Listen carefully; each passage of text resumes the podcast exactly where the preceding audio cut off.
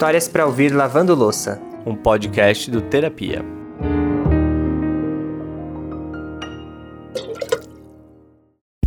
Pessoal, hoje a gente vai começar um pouco mais sério aqui. Normalmente é até o Ale que faz aqui a entrada, a gente tenta começar com um clima legal, mas eu senti que precisava desabafar porque eu tô me sentindo uma farsa. Ah, eu já falei que não precisava falar nada disso aqui, Lucas. Precisa sim, Ale. Precisa sim porque na semana passada aconteceu uma coisa que eu tentei abafar e eu fechei os olhos para mim mesmo. É, essa é a verdade, na real. Mas isso fica voltando nos meus sonhos e eu não tenho mais um segundo de paz. E eu acho que o único jeito de tirar isso do meu peito é dividindo aqui com vocês. Nada a ver, mas se quiser falar, vai então. Bom, vamos lá. Eu tava lavando louça em casa, super feliz, e ouvindo o último episódio do Terapia. É, inclusive, tava até emocionado, porque era uma história muito bonita. E aí eu fui meio que fazendo as coisas no automático ali, né? Aquela coisa que vocês sabem. E eu já tava no final, quando de repente eu me toquei o que eu tava fazendo. Eu olhei para minha mão e na esquerda eu tinha uma panela antiaderente e na direita. Não faz isso, Lucas, sério. Não, sério, na direita eu tinha uma esponja de aço. Atuação de milhões, senhoras e senhores! Que interpretação maravilhosa hoje. Né? TV Globo, eu sou o próximo protagonista das oito. Treinei muito pra esse dia. Eu só espero que seja interpretação mesmo, porque ó, é um crime nesse podcast usar esponja de aço na panela antiaderente, pelo amor de Deus. Não, é sério, é interpretação, eu prometo. Quem me vê nos vídeos de segunda-feira lá no canal sabe que eu uso esponja vegetal, então não tem nem esponja de aço em casa. Então seguimos, vai. Depois dessa belíssima audionovela patrocinada por Histórias para Ouvir Lavando Louça, bora começar de vez o nosso episódio. E hoje um episódio pra lá de especial, né, Ale? A história de hoje inicia uma nova série aqui no Terapia. Como vocês bem devem saber, dia 28 de junho é celebrado o Dia Internacional do Orgulho LGBTQIA+. E para celebrar essa semana tão importante, a gente vai contar cinco histórias de pessoas da comunidade LGBTQIA+, com mais de 50 anos. A série se chama Na Minha Época Era Assim. Em contraponto com aquelas frases que ouvimos às vezes. Ai, na minha época não tinha nada disso, na minha época não era assim, sabe? Então, fica ligeiro que de hoje, 28 de junho, até dia 2 de julho, vamos ter cinco convidados incríveis contando suas histórias aqui no podcast e também lá no nosso canal do YouTube página do Facebook. E para começar a série, vamos conhecer a história da Sheila e da Simone, que são duas mulheres lésbicas casadas há quase 30 anos, que viveram na juventude o medo de se assumir para a sociedade e hoje, aos 50 anos, batem no peito com muito orgulho de serem duas mulheres que se amam. Para mim, a sexualidade nunca foi um problema, nunca foi um drama assim, né? Não, não, não tem problemas com isso. Mas é, a minha dúvida era essa: será que ela quer mesmo? É ou não é? E não era aberto, né? Hoje eu acho que, pelo menos pelo que eu vejo, é muito mais tranquilo, chega, já fala. E tinha, eu tinha um receio de realmente falar alguma coisa e perder a amizade, porque eu gostava e gosto muito de conversar com ela. Todo mundo pronto por aí? Tô preparado para me emocionar. Eu sou o Lucas Galdino. E eu, o Alexandre Simone, e esse é o Histórias para Ouvir Lavando Louça.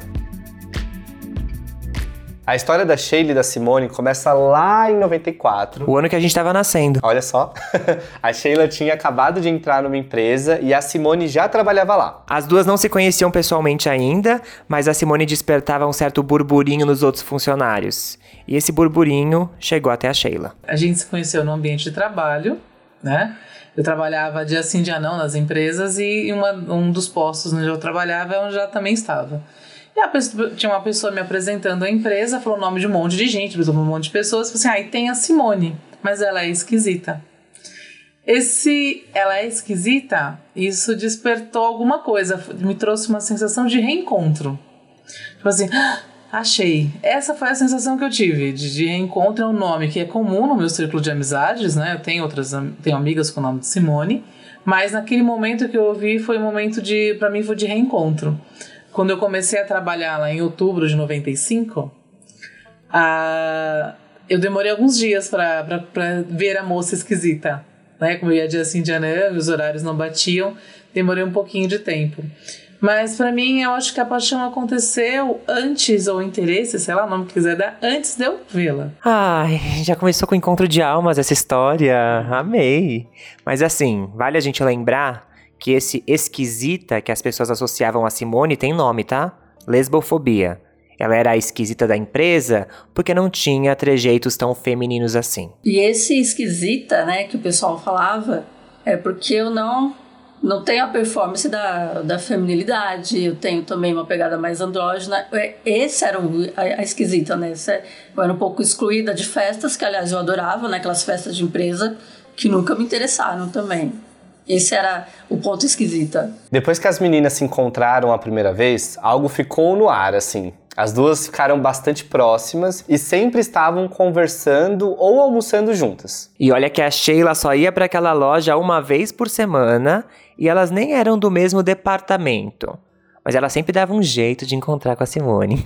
para vocês terem noção, ela chegou até a trocar o horário de almoço para que as duas comessem juntas. Esperta, Sheila. Não sei, acho que foi tudo assim, meio natural, foi acontecendo, porque eu, sei, eu, faz, eu sabia fazer um monte de serviço que ela fazia, mas eu ia lá na casinha dela só para pedir coisas que eu sabia fazer para poder falar com ela. Porque eu tinha liberdade de andar pela empresa. Ela, o setor dela era bem restrito. Ela ficava lá, tinha aquela, aquele cafofo onde ela ficava.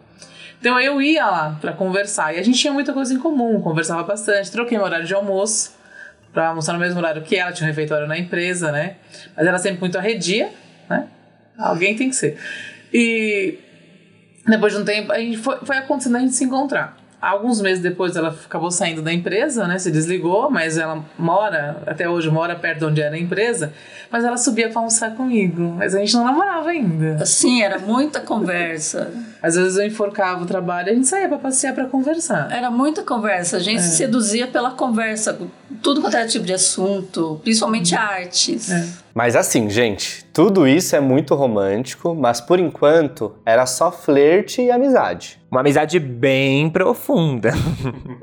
o primeiro beijo foi rolar meses depois. A Sheila até fala que ela entrou na loja em outubro de 95, mas na real foi outubro de 94, e o beijo das duas só aconteceu em julho de 95, quase um ano depois. Tava na... Nem beijo tinha acontecido ainda. A gente se conheceu em outubro, o primeiro beijo foi rolar em 4 de julho de 95. A gente se conheceu, na verdade, em 94. Mas o primeiro beijo demorou. A gente passeava às vezes, eu trabalhava o tempo inteiro, de segunda a segunda. Aí um dia, no meio da semana, sei lá, tem que ver que dia da semana caiu, 4 de julho de 95. Ela me chamou, vamos passear, vamos no cemitério? Né? Abre parênteses, a gente gosta do estilo gótico. Então, né, então, o comum. Aí eu falei, vamos gente foi no cemitério da Penha. Eu já, né? Paciência quase nula, né? Touro meio impaciente. E a gente conversa, vai, conversa vem, sei lá quantas horas, o cemitério fecha às 5, né? O cemitério tá pra fechar. Eu falei assim, meu, é agora ou nunca. Eu vou puxar ele dar um beijo e ver o que acontece. Aí puxei ela pelo colarinho e dei um beijo. Aí de lá pra cá não desgrudou mais. Gente, gente, essa informação me pegou muito de surpresa. Eu amei. Porque assim, é um primeiro beijo inesquecível para qualquer um, né? Eu amo essa história. E abro um outro parênteses aqui, porque eu fui aluno da Sheila no ensino médio. E eu sei que ela sempre curtiu o estilo gótico, mas eu não sabia desse buchicho do primeiro beijo no cemitério. Foi demais. Inusitado? Talvez. Mas foi assim que começou o relacionamento das duas, que no começo foi caminhando a pequenos passos mesmo. Até porque a gente tá falando da década de 90 que por mais próxima que pareça da gente, era um período de bastante repressão a casais e pessoas LGBTQIA+. E quanto ao sair, né, a gente começar a sair e a rua, não era tão comum, não era tão simples assim, dar as mãos, né, andar abraçado, é, sabe, troca de carinhos em público, isso era algo assim praticamente impossível. É, não dava para arriscar em ambiente algum tanto na periferia quanto no centro, era altamente complicado a gente pensar nesse tipo de demonstração de afeto assim, em público, desde que não fosse em ambientes denominados LGBTs, né? Ou GLS, como era. E, mas era nesses lugares específicos, nesses guetos, né? Era muito específico, lugar onde você poderia realmente dar a mão, beijar, não sei, acho que já era um pouco mais complexo. Mesmo a gente tá falando em 97, 98, não, não é tão. faz É, tanto tempo, o- não. Mas apesar da repressão, do medo de alguma agressão, tanto a Sheila quanto a Simone nunca esconderam a sua sexualidade, nem o seu relacionamento. Por mais discretas, e aqui eu digo discretas não como se elas tivessem vergonha de serem lésbicas, mas no sentido de vivendo a vida sem dar satisfação e talvez um pouquinho de precaução, elas sempre foram um casal e nunca esconderam isso. Pra mim, assim, é, não se precisar como eu cheguei a essa conclusão, como eu resolvi dessa maneira. Então, sempre assim, eu nunca fui de explodir as minhas emoções pros outros. E nunca sair contando, olha, tô namorando, tô amando, gente, que legal. Até mesmo porque não tinha nada pra postar, né, gente? Não tinha nem esses lugares ainda. Então, era uma coisa assim, se você me perguntasse, até hoje, se você me perguntar qual o nome do meu namorado, eu vou te responder, é Simone. Né? Como acontece, eu sou professor, isso acontece. Então eu não sou de sair contando, olha, gente, eu sou lésbico, eu sou sapatão, eu sou pan, né? O nome que quiser dar pra essa sexualidade, né? E, mas eu sempre fui muito assim, se você perguntar, eu respondo e você que lute pra aguentar a resposta. Tá preparado para a resposta? Você quer uma resposta sincera ou que lhe agrade, né? Conta pra eles como é que a sua família ficou sabendo que nós somos casados. Ah, sim, foi. é, meus pais tinham uma casa, então meu irmão resolveu vender toda aquela documentação e afins. E eles me pediram certidão de nascimento, eu preciso da sua certidão, né? As questões né, da, da venda da casa, para passar para o advogado. Eu falei, bom, agora eu sou uma senhora casada, serve a certidão de casamento? Aí ele deu um tempo, né? Ele ficou quieto. Aí eu mandei, né, foto no WhatsApp. E tudo bem, se, se, não, sou, se não sabiam, agora sabem. De papel passado. É papel de uma passado, mandei tudo, mandei os documentos da Sheila, mandei, mas é uma sensação ótima. É, é ligar o botãozinho amarelo e é uma sensação de que, puxa, que bacana, não preciso mais ficar explicando, não preciso. É o que ela falou, a maturidade traz isso. E a maturidade trouxe muita coisa para as duas mesmo.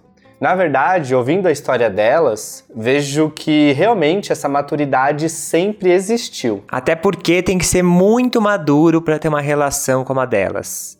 Gente, a Simone e a Sheila estão juntas há quase 30 anos, né? E há 6 anos estão casadas de papel passado. Mas ainda assim, elas moram em casas separadas. Elas só moraram debaixo do mesmo teto durante a pandemia, enquanto as duas trabalhavam de casa. E muita gente pode achar estranho isso, mas quem disse, né, que tem uma fórmula certa? Olha aí as duas, 30 anos juntas e se amando verdadeiramente. A gente fugir fugir da máxima, né? Fala que no segundo encontro a lésbica leva tudo, né? Leva a mudança. No nosso caso não é bem assim. Ah, eu não vou dizer, posso falar pra vocês, foi uma receita, se é uma fórmula, se é um segredo, mas foi uma maneira que a gente encontrou pra sobreviver. É, a distância não é tão longa, mas eu não dirijo, ela também não, né? Não vem ao caso agora, porque a gente não, não dirige mesmo, eu tenho medo. E então a gente sempre dependeu de condução pública, né, pra se locomover. São 28 quilômetros de distância, né? Isso demora um tempinho, né? São Paulo capital, mais ou menos uma hora, né, de carro, né? De ônibus, umas duas horas e meia. Então teve, teve, teve essa, essa questão. E toda a minha vida profissional está do outro lado da cidade. Então, é, sou touro, sou muito apegada, possessiva, ciumenta. Então, por pensar em mudar, em largar o que eu estou fazendo, sempre foi um pouco complicado. E é até hoje, né? E a gente foi encontrando nossas maneiras de, sobre, de sobreviver, de manter essa, essa relação. E uma coisa que eu sempre falei muito com a Cis, sempre bati muito na tecla, é essa questão da minha vida, a vida dela e a nossa. Quando saiu né, a questão do, do Covid, e, olha, a gente vai ter que. é, vamos ficar quarentena, né? Sei lá, 40 dias, embora pela história a gente sabia que eram dois anos, mas vamos acreditar que são 40 dias. Tipo assim, ó, tô fazendo minha mala e vou ficar aí com você. Que foi sua reação? Ei, amei. Aí a gente ficou pensando, e agora? É, é tudo ou nada. Ou fica junto, né? Porque namorar é uma coisa, estar junto é uma, morar junto é outra. Eu Né? pensei a mesma coisa. Puxa, mas e agora? As minhas manias, as manias dela, como que a gente vai conciliar tudo isso? Eu tenho umas manias ridículas, ela tem as dela. Vamos ver o que acontece. A gente vai alterando a casa, né? Uma mesa de trabalho para cada uma, um computador para cada uma, impressora com cabo duplo. E vamos dividindo e vamos adaptando. Mas não é uma receita, não é uma fórmula que vai dar para todo mundo, depende muito das necessidades, né? Então é. Eu não sei, a gente encontra o nosso meio, nossa receita, né? Nosso segredinho. É, o, o, o respeito mútuo, né? É, eu não gosto muito de, de conversar, às vezes eu fico quieta num canto, mas não tem problema, ela não me julga. Eu gosto de ficar quieta. Ela descobriu isso na, na pandemia. E eu falo pelos cotovelos, né? Eu te entendo, Sheila, também falo pelos cotovelos. Uma coisa que ficou bastante clara pra gente no papo com as meninas foi de que a gente sempre tenta estereotipar os relacionamentos LGBTQIA. Até nós mesmos. Mas isso é tão tiro no pé, porque assim, toda a história da Sheila e da Simone poderia ser contada por casais de qualquer gênero. Tirando, é claro, a parte da repressão e do estigma ainda mais vivendo em uma época mais homofóbica que a atual, que já é bastante. Não há nada que diferencie a experiência das duas com a de qualquer outro casal. Talvez o beijo no cemitério. Mas se a gente encontrar outros góticos para contar suas histórias, com certeza teremos coisas parecidas. Góticos, héteros, mandem as histórias lá no site, historiasterapia.com. o fato é que amor é amor. E é clichê falar isso, mas é fundamental. E o que mais tem na relação da Sheila e da Simone é amor e companheirismo. Eu falei isso para esses dias. É, assim, o que você acha de tal coisa? Para onde você foi, eu vou. Então é alguém que eu amo muito, alguém que eu respeito, é alguém que entende a todas as minhas maluquices, é alguém que eu posso confiar, é alguém com quem eu converso de coisas do passado, do presente e coisas que eu penso um dia fazer. Então, é alguém onde eu confiei a minha alma, confiei a minha existência e confio. Ela me fez acreditar em mim mesma. Era algo que eu não, eu não, eu não me via. Ela conseguiu ser o, a vela né, na, da minha escuridão. É poético isso, mas eu não conseguia me enxergar os meus potenciais. E aliás, eu acho que eu, eu pedi ela muito, muito tempo atrás Coordenação motor. Pa, é, para o dente de leão, né? Eu tava numa montanha de, de barro aqui, e aí eu soprei e falei pro, pro dente de leão, né? Manda pra mim essa pessoa. Era uma, eu queria uma pessoa, ela, ela chegou, mas ela significa meu mundo. Ai, gente, eu não tenho estrutura para esse episódio. Juro, que coisa mais linda essas duas. Vocês tinham que ver, assim, elas se olhando enquanto falam. Ai. Mas, ó, como a gente disse lá no começo desse episódio, a história da Sheila e da Simone estreiam nossa série chamada Na Minha Época era assim. E por isso, a gente, em todos os episódios, pergunta para as pessoas o que elas diriam para quem ainda tem esse discurso de que, ah, na minha época não tinha isso. E a resposta das duas foi ótima. Afinal, a gente está falando com duas historiadoras. Bom, o que eu costumo falar, né, para as pessoas quando comentam esse tipo de coisa, eu sou historiadora, né? Assim, meu querido, começa a olhar as pinturas rupestres lá do Piauí, mostrando a sexualidade, a bissexualidade, a homossexualidade dos, pré, dos homens, dos, dos seres humanos da pré-história. Então, isso sempre existiu. A diferença para mim é a divulgação, o quanto a gente se expõe, ou o quanto a gente está disposto a ver. Porque todo mundo tem uma tia e um tio que morava longe, que não gostava da família, um amigo que sempre sumia, o, o tio que nunca casou, a tia que nunca casava. Então, sempre existiu. Eu acho que a sociedade ou a família dava outros nomes. Então, hum, acredito que seja isso. A gente aprende a divulgar mais, ou olhar mais, ou a gente não quer ver também. Mas todo mundo tem a tia, o tio que mora longe, que não gosta de ninguém, não gosta da família. Mentira, tá vendo a vida dele. Nossa, e ouvindo a Sheila falar agora, me veio na cabeça o quanto é muito comum as pessoas acharem que as pessoas LGBTQIA+, nunca gostam da família, né? É, não são pessoas é, de família ou que gostam da família. E por quê, né? Quem, quem será que não gosta, né? Será que não é geralmente a família que exclui, que afasta? Boa reflexão, Sheila. Bom, todo mundo sabe, ou deveria saber, que as questões sobre diversidade não surgiram nos anos 2000. Pode ser que a gente tenha conquistado novos espaços para falar sobre isso, mas não é uma novidade do presente. Por isso que a gente deixa aqui a pergunta: será que faz sentido essa frase? Ai, na minha época não era assim. Talvez essa frase, na minha época não era assim, não seja completamente uma mentira. A gente ouviu até agora na voz da Sheila, né? Mas não pelo motivo que dão a ela. A gente não podia andar de mão dada na rua, a gente não tinha pessoas trans ocupando cargos políticos, os romances LGBTQIA não estavam nas novelas. Mas muita coisa mudou e a gente ganhou novos espaços. Enquanto a diversidade incomodar, a cada passo que a gente dá para frente, alguém tenta puxar a gente para trás de novo. E é isso que eu sinto quando eu ouço a frase. Na minha época não era assim, antigamente nada disso existia, mas ó, já vou avisando que não tem volta, tá? Como a Sheila disse, lide com isso. mas nossa história não é só carregada de tragédia. Se hoje a gente está aqui, dois homens gays assumidos, criando conteúdo e invadindo a casa das pessoas para ouvir as suas histórias, é porque teve muita gente que veio abrindo caminho atrás. Então não perde os próximos episódios da série Na Minha Época Era Assim. Hoje conhecemos a história da Sheila e da Simone. Amanhã vamos conhecer a história da Nelsa, outra mulher lésbica de 50 anos com história muito foda. E as próximas histórias vocês acompanham lá no canal do YouTube e na página do Facebook. Não vai perder, hein? Ah, e não esquece de fazer parte do nosso grupo do WhatsApp para receber as histórias com antecedência, inclusive. A galera já tá acompanhando a série por lá. É só entrar no site apoia.se barra histórias de terapia e fazer sua contribuição mensal. Um beijo grande e cuidem-se muito bem. Tchau!